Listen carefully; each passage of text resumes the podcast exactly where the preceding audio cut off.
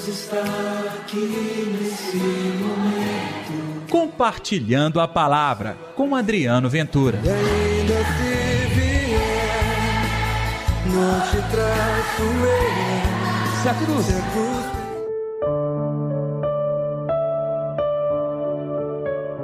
Quando o homem forte e bem armado guarda a própria casa, seus bens estão seguros.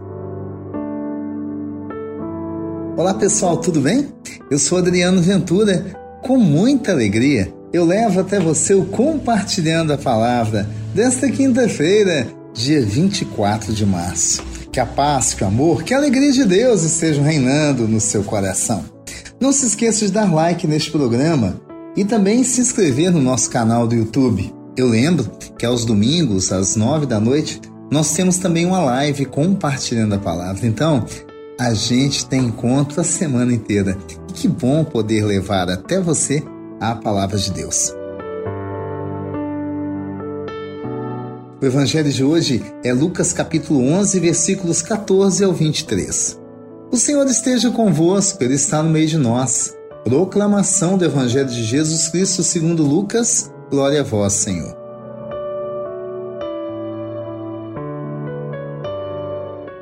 Naquele tempo, Jesus estava expulsando um demônio que era mudo. Quando o demônio saiu, o mudo começou a falar e as multidões ficaram admiradas. Mas alguns disseram: É por Beuzebu, príncipe dos demônios, que ele expulsa os demônios.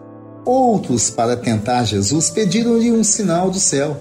Mas, conhecendo seus pensamentos, Jesus disse-lhes: Todo reino dividido contra si mesmo será destruído, e cairá uma casa por cima da outra. Ora, se até Satanás está dividido contra si mesmo, como poderá sobreviver o seu reino? Vós dizeis que é por Beuzebu que eu expulso os demônios. Se é por meio de Beuzebu que eu expulso os demônios, vossos filhos expulsam por meio de quem? Por isso eles mesmos serão vossos juízes. Mas se é pelo dedo de Deus que eu expulso os demônios, então chegou para vós o reino de Deus. Quando um homem forte e bem armado guarda a própria casa, seus bens estão seguros. Mas quando chega um homem mais forte do que ele, vence-o, arranca-lhe a armadura na qual ele confiava e reparte o que roubou. Quem não está comigo está contra mim, e quem não recolhe comigo dispersa. Palavra da salvação, glória a vós, Senhor. No evangelho de hoje, ao final, Jesus parece que diz palavras enigmáticas, né? Na realidade, era uma forma de exatamente responder àquela gente que, inclusive, questionava o poder de Deus que acontecia na terra por intermédio de Jesus Cristo. Como pode? Jesus levava a libertação, promovia a restauração do ser. Por exemplo, quando aquele mudo foi libertado, ele voltou a falar. Gente, ele voltou à dignidade.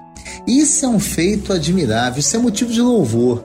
No entanto, você acredita que teve gente que disse que Jesus expulsava pelo poder do demônio? Quer dizer, essas pessoas preguejavam contra Deus, estavam determinando ao demônio algo que era de Deus. E segundo, estavam dando mais poder ao demônio do que a Deus. Como é que pode, né? Mas no dia a dia, acredita que nós fazemos isso? Quando nós olhamos para as dificuldades e vemos nela um poder sobrenatural, estamos valorizando o mal e não a Deus. Quando nós começamos com queixumes, reclamações, o tempo todo com insatisfação, estamos valorizando mais o Senhor da insatisfação dos queixumes do que a Deus. Guardar a casa começa com guardar a língua. Guardar e proteger a casa começa com cuidar do seu coração com a sua espiritualidade. Pense nisso. A quaresma é um tempo bom para nos conduzir a uma proximidade maior com Deus, para guardar a nossa casa efetiva que é o nosso coração. Sim, lá dentro do seu coração tem uma torre, tem um castelo. O seu coração deve ser preservado.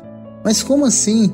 Livre dos problemas? Claro que não, eles vão chegar sem perder a identidade de coração que vem de Deus, de coração que escuta a palavra de Deus, de coração que descansa em Deus. Quem está descansado em Deus pode ir para o ataque. Quem está descansado em Deus pode encarar as dificuldades. Nada teme, porque tem a força de Deus no coração. Vamos orar? Deus está aqui neste momento. Sua presença é real em meu viver. Senhor Jesus, quem me escuta agora receba a sua força. Quem me ouve agora receba a sua fortaleza. Sim, venha ao coração dessa gente toda. A graça, o poder do Espírito para suportar tudo e continuar te louvando e vivendo a verdadeira paz. Que assim seja, em nome do Pai, do Filho e do Espírito Santo. Amém. E pela intercessão de Nossa Senhora da Piedade, padroeira das nossas Minas Gerais. um dia abençoado para você. Amanhã tem mais, hein? A gente se fala. Deus está aqui nesse momento. Compartilhe a palavra você também. Faça parte dessa corrente do bem. E ainda não te traço eu. Se a cruz, pesada